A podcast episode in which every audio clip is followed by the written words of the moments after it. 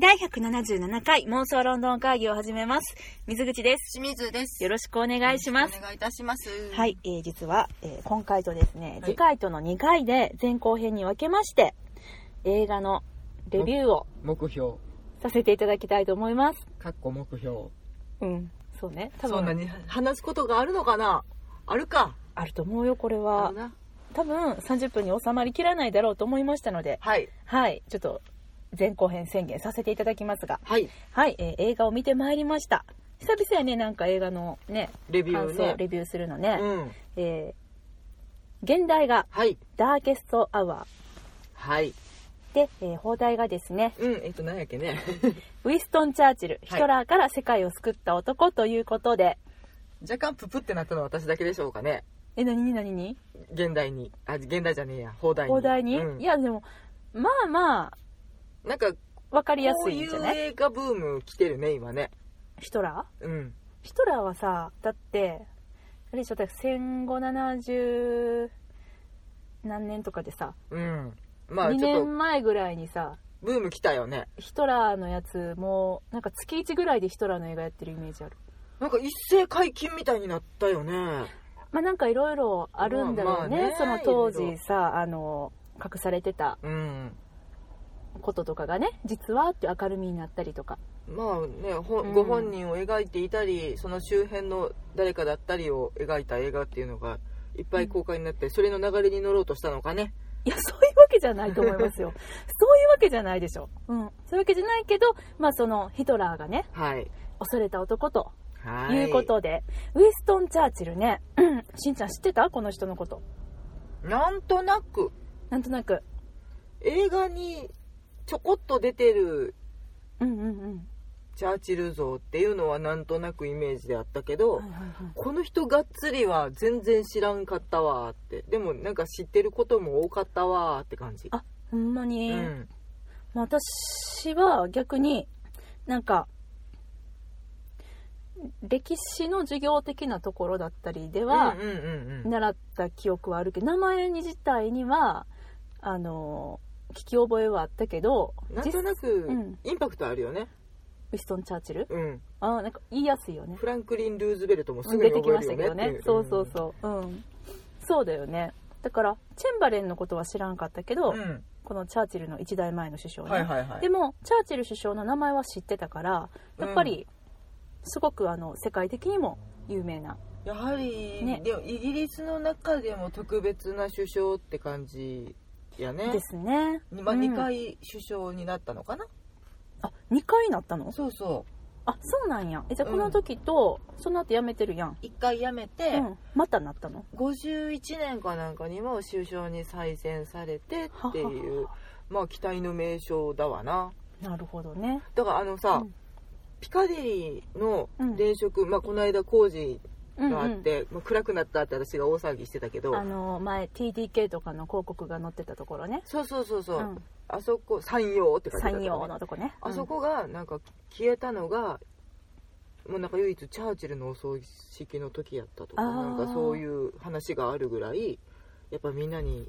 慕われてたではないかもしれないけれどうん、、影響力の大きい首相だったんだなっていううんなるほどね、うんうんまあのーこの映画ではですねそんなチャーチルさんの、はいえーこちらへと政界一の嫌われ者うんと言われていた時代から伝説のリーダーになった、うんそんなチャーチルさんのあのー首相になってからほんの1ヶ月程度のおね話、短かうんったね、びっくりした、うんなんか後で「えこれ1ヶ月の話?」ってこのスピードで無理やわって1年ぐらい経ってるでしょって思うぐらいすごい中身の濃い1ヶ月でまああの開戦直後よね、そうだね、うん第二次大戦の開戦直後でであの私たち妄想ロンドンの兄はですね、はい非常にあの記憶に新しいはい映画「ダンケルクはい」 ねあれを裏面から見たっていう言い方もちょっとおかしいか、うんどっちが表かもよくわからないけれど、まあ、あの別の角度からうん見てみました的なだからあのダンケルクを先に見ている方はあのもちろんその戦場の様子とかがもう頭に思い浮かぶので、うんそうだチャーチルあの人たちを助けてあげなよみたいなそういう気持ちにもすごくなるし、あの助けが来るまでにうん、政治的にどういう戦いが行われていたかっていう見方もできるしね、うん、そうどれだけその英国が、うんもうあのもう局面にうん窮地の局面に立たされていたのかっていうことも、えそのダンケルクの、あのー戦いの裏でこんなことが起こってたんだなこんなに大変だったんだなっていうう、んそういうこともし伺い知ることができかつチャーチルという人とうんそれを取り巻く人たちうんのもう人間ドラマとして、まあ、引いてはもうチャーチルの本当にもう成長物語と言ったらいいのかしらね。おじいちゃんだけどね、ね、あのー歴史ドラマじゃなくて、うん本当に人間ドラマとして、そうだうね、ん、でかつそのなん私の中にはこう少年ジャンプ的展開にも思えたのねあ血は筋肉踊る的なねえっ、ー、とね血努が限力り優勝 友友情勝利だよ、ああな るほど友情うん、努力友友情あるやんか友情ああなるほどおお、うんそういうことですかうんまあねあのーというえっ、と、まあ、わかりわかりやすくうんそのえっと歴史ドラマだから戦争のお話だからその政治のお話だからうん難しいんじゃないかっていうそういうね堅苦しいんじゃないかっていうそういうあの予想を思いっきり裏切ってくれてわかりやすかったねあの背景を知らなくても、うん私たちはもちろん背景知ってるかうら、んより楽しめるってとこあるけど知らなくても全然楽しめる、ヒトラーがドイツで立って、うん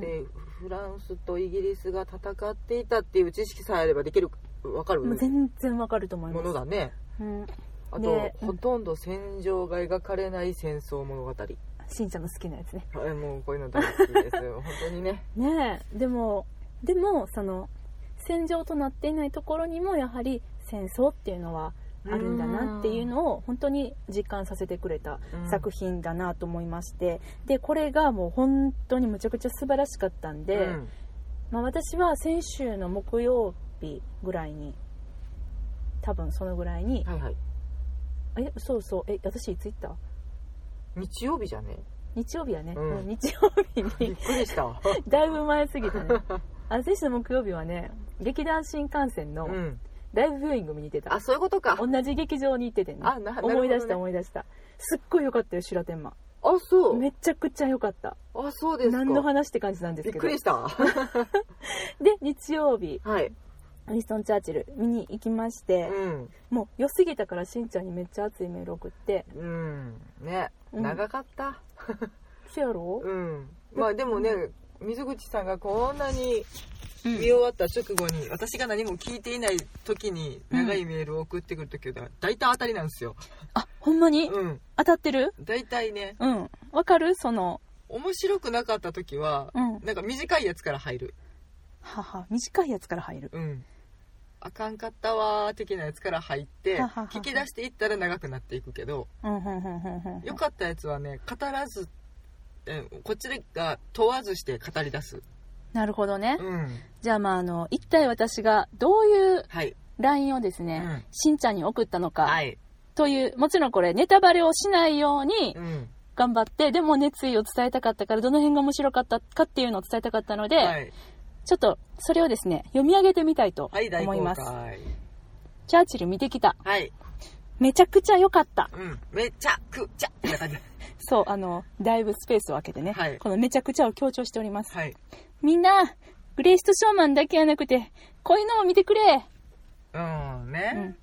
英国の首相の話だから日本人にとっては地味でとっつきにくいと思われがちかもだけど映画好きの人ももちろん楽しめるし初見の人にもとても分かりやすく作られ作られてた、うんとにかく演出と脚本が良い、うん。うん。えー第二次大戦中に首相に就任したチャーチルのたった1ヶ月のお話だったんだけど絶望的な選曲を前にして自信をなくしてからの後半の展開が最高やったうん。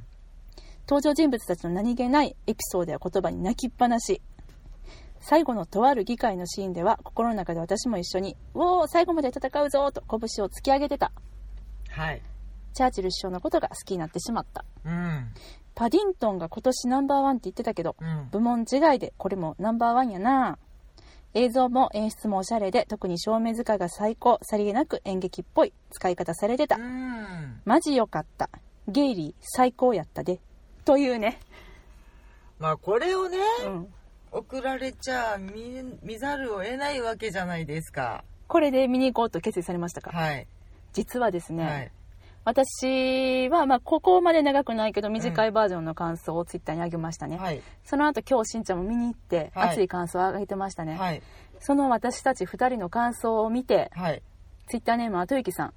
はいこのお二人がこんなに熱い感想を言っているということは見に行く、見に行かないわけにはいかないということで明日のチケット抑えられたそうですありがとうございます感想を聞かせてくださいませ本当にお待ちしておりますこれでまあね、うんこいつら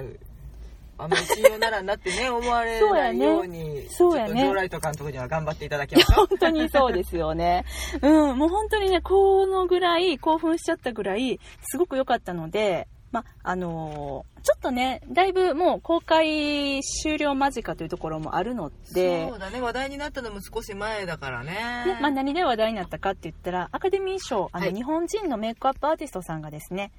いや素晴らしかったね、辻取られさんでてしたおかねりました。そうです。はい辻さんでございますね。レもイリー・オールドマンさんのね、なんていうか肉作った人ねう、そう、あの、ゲイリーは、あ、えっと、そうね、ゲイリー・オールドマンさん、もしかしたらご存知ない方がいらっしゃるかもしれないので、ああそうですねあの、レオンでこうフリスクみたいに何かを食べていた人ねあ薬うんうん。あの、まあ、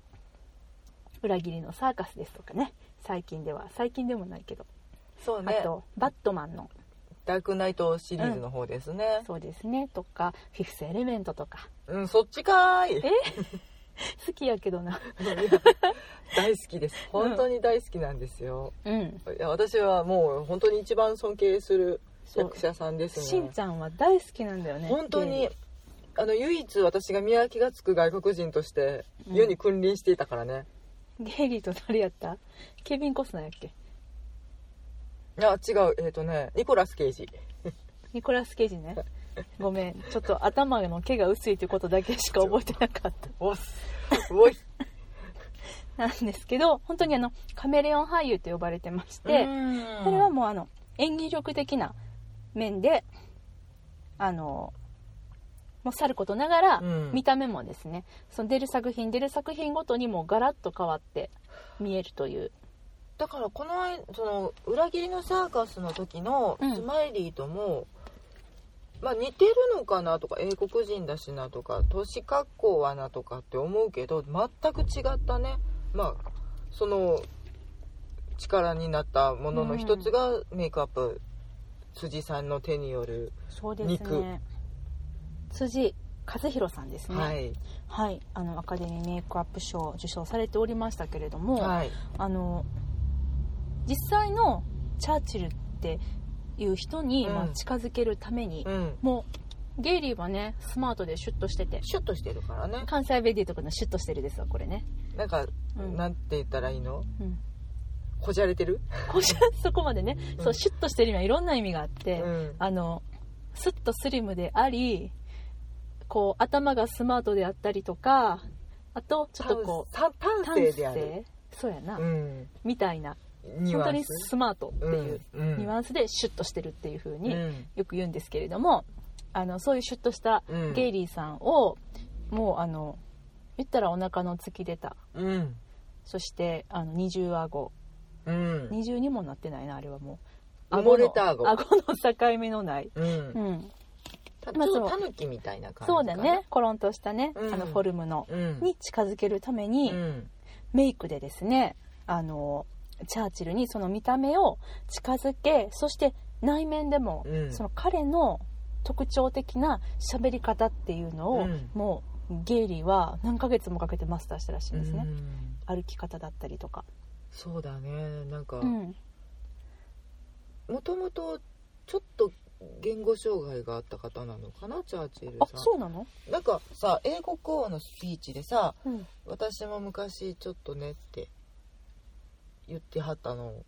すごく覚えていてあチャーチルがうんあほんまになんかあの舌が短いからはは発音しにくいものを努力でうんうんうんうんうん私は直したからあなたも大丈夫だよって国王を勇気づけているシーンが印象的に使われていたなと思ったんだけどははははわかんないでもちょっとなんかやっぱ喋り方がねうんちょっと耳に残る発声をされていたなと思って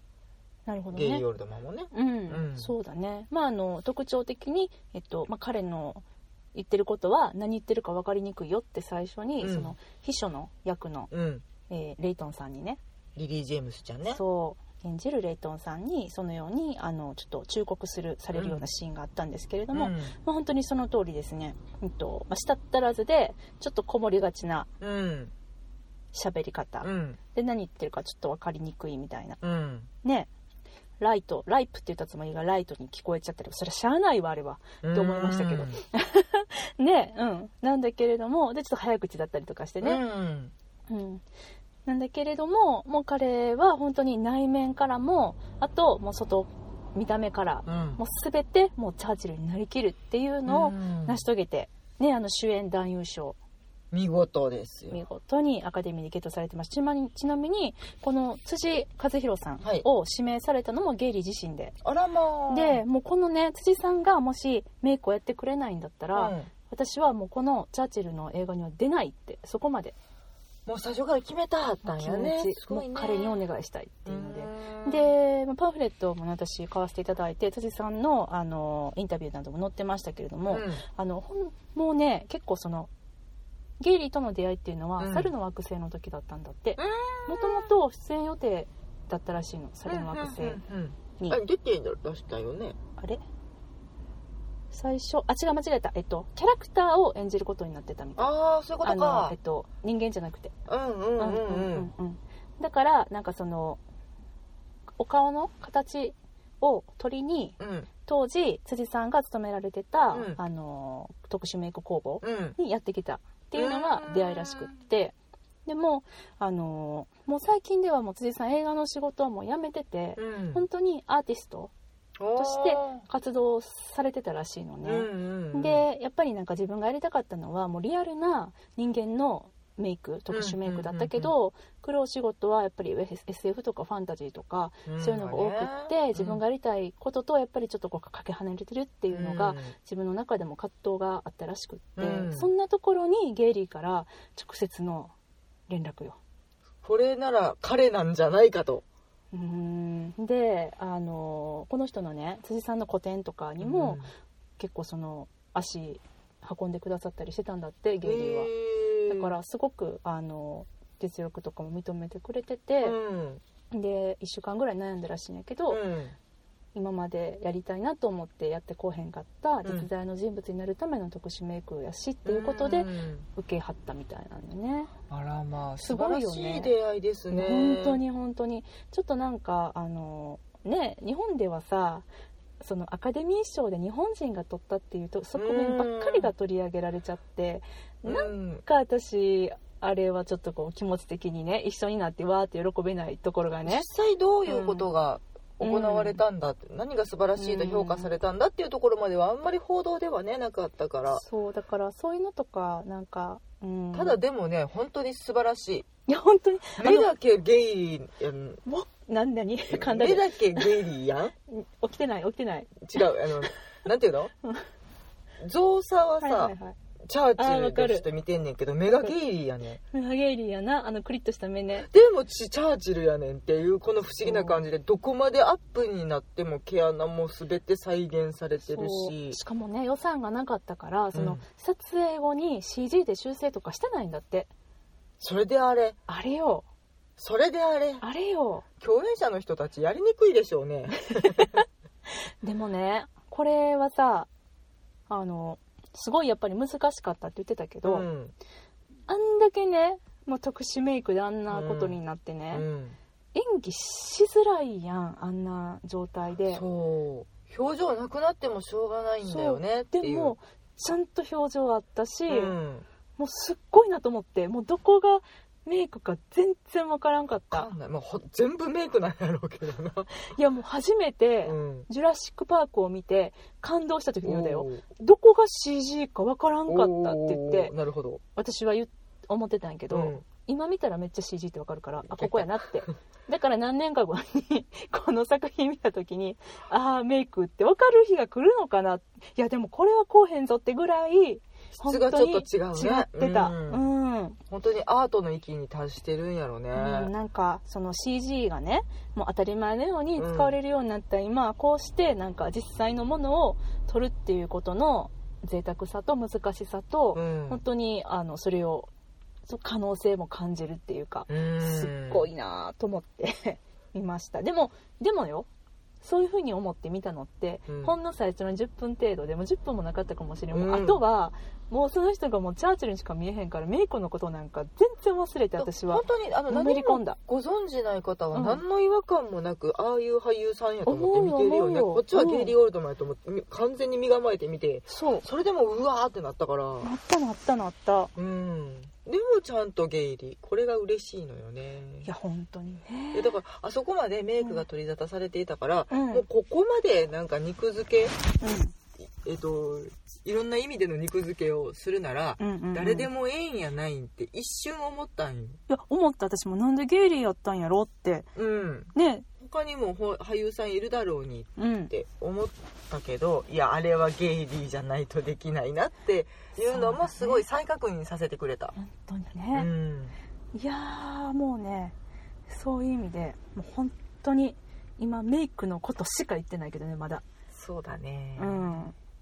いやー素晴らしかったなとそろそろバレるんですかあらすじかなんかないんですかあらすじ読んでみようか、はいそうやねネタバレに入る前にねはい、はいえっと今回のですねじゃああらすじね、うんえー舞台は1940年うんえー第二次世界大戦初期のことですね、はいちょうどナチスドイツの勢力が拡大して、うんもうフランスがですねもう没落間近うん陥落間近、うん没落はな んか貴族が没落するやつや な陥落はい陥落ね、はいはいで攻め落とされそうになっててねそうそうそうでドーバー海峡をねうんあのまたいだ、うんイギリスにもですねもう侵略の脅威が迫っていたとはいそういう時期ですねであの連合軍うんイギリス含めフランスとかねうん連合軍でしたけれどもえ連合軍と何軍やったナチスドイツじゃねそういうことか、うえなえ日本が参加してた方何軍って言ってた連合軍あアホがアホが露呈するえっとだって日本はさドイツ側やったでしょ、うんそうなのよね、うんまあ、この話もまたおいおいね はいごめんちょっとアホが露呈するんでこのままいきますね、はい、そのまま流しましょえっと、連合軍が、まあ、ダンケルクの海岸でですねう。うん、窮地に追い込まれていたとうん、そういう時期ですねはい。すいませんであのこの時にですねえっとチャーチルのうん、前のチェンバレンさんっていう人がうん、首相だったんだけどね、うん、そのチェンバレンさんが首相の時に、うん、まあ、その戦争は良くないとうん、で、まあ、融和政策という名のもとにね話し合おうぜってそね。うそうそうそうであのドイツと話し合ってうん、それでお互いの条件を譲歩し合って、うん、えー、穏便に済ませましょうっていうのをそれを支持していたでそういうふうに政策を進めていたんだけれども、うん、も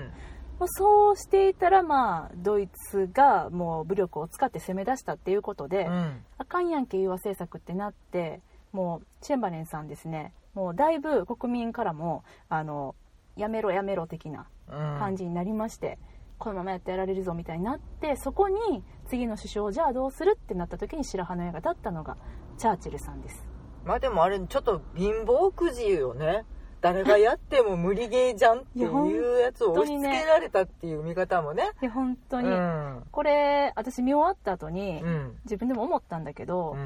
まあこれはねあのもちろんチャーチルさんがその、うん、と就任してから、うん、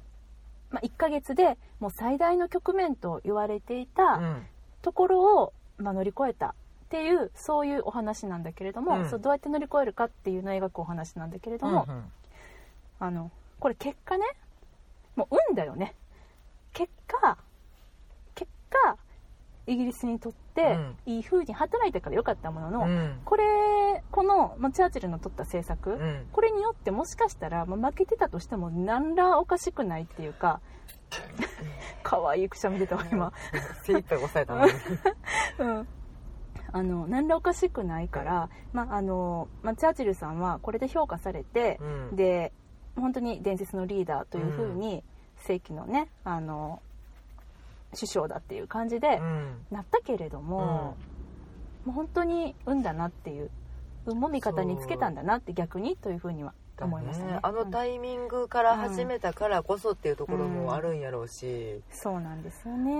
んんというわけで、まあ、ちょっとあのストーリーに戻りますけれども、まあ、そういうねあの、うんこのヨーロッパの運命というものがですね、はいナチス・ドイツの危機にさらされてたヨーロッパこれがこの新たに就任したばっかりの英国首相のウィストン・チャーチルさんの手に委ねられたということで、うん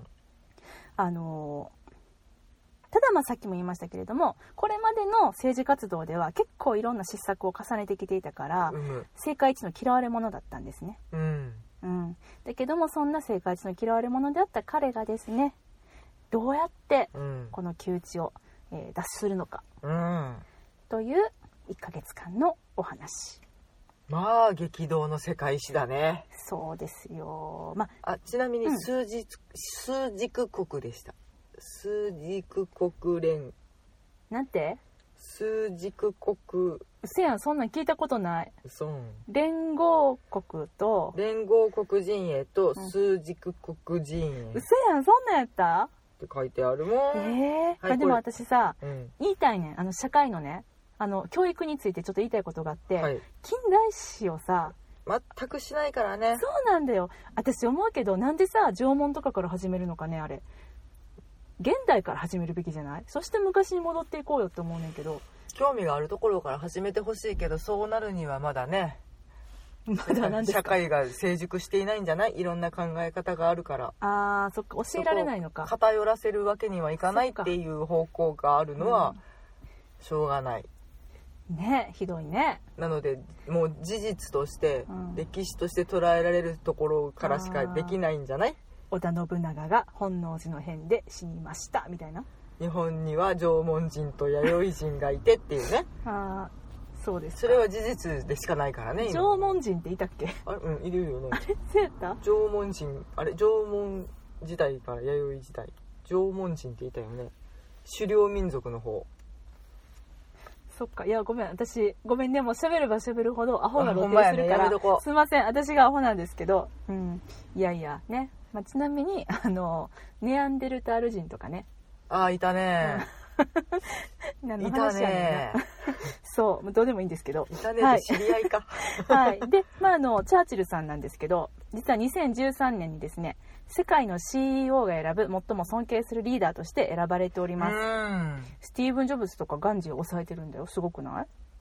まあちょっと方向性が違う人たちだけどねリーダーとしてもまあそうだねうん、うん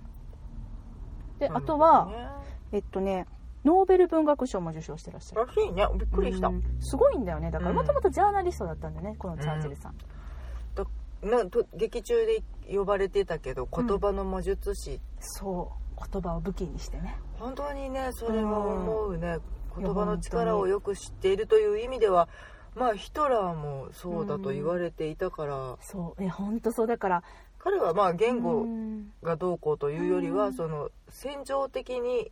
物事を語ることができる人うんよくね言われてましたけどねそのトランプ大統領うがんヒトラーの、あの戦術と同じやみたいな人を煽ることが上手なのよね気持ちをね、うんきっとあのねメンタリスト的なあれそうやね、うんちょっと操るではないけれ掴んどじゃう、うんたなんか民衆の気持ちを巧みに捉えてうん何かを伝えることにとても長けた人うんうんうんうんだとすれば、チャーチルは、えー、と人の心を動かす言葉をうん考えて話すことができる人うんうんうんうんなのかなって感じがすごくした。そうですうね、ん、はいまあというわけでですね、はい、このチャーチル首相就任からうんダンケルクの戦いまでの知られざる27日間うん、これを描いたこの作品、はいえー後半でお前半ネタバレなしでいきましたが後半で、はいネタバレないよネタバレしてないでしょもう30分来たからはね、いじゃあえっ、と感想はうん、また次の機会でうん、あの詳しいネタバレ込みの感想とにかくあの良かったっていうことはねお伝えしましたんではいあらすじまでいった、オッケーはい、行きましたので、えーこの後どういう、えー映画だったのか、うんどのあたりが良かったのかっていうところをあの細かくマニアックに、はいはい、あのお話しさせていただきたいと思いますのでよければ、えー次回の、えー収録ですねはい、聞いていただけたらと思います。はいえーというわけで、妄想論の会議でお便り募集しております。ハッシュタグ妄想論の会議をつけて、ツイッターでつぶやいていただくか、直接私たちにリプライをください。はいえーもしくは、メールでのお便りも大歓迎です。妄想ロンドンアットマーク gmail.com mosolondon アットマーク gmail.com までお便りください。はいはい。というわけで、えー後編でお会いしましょう。さようなら。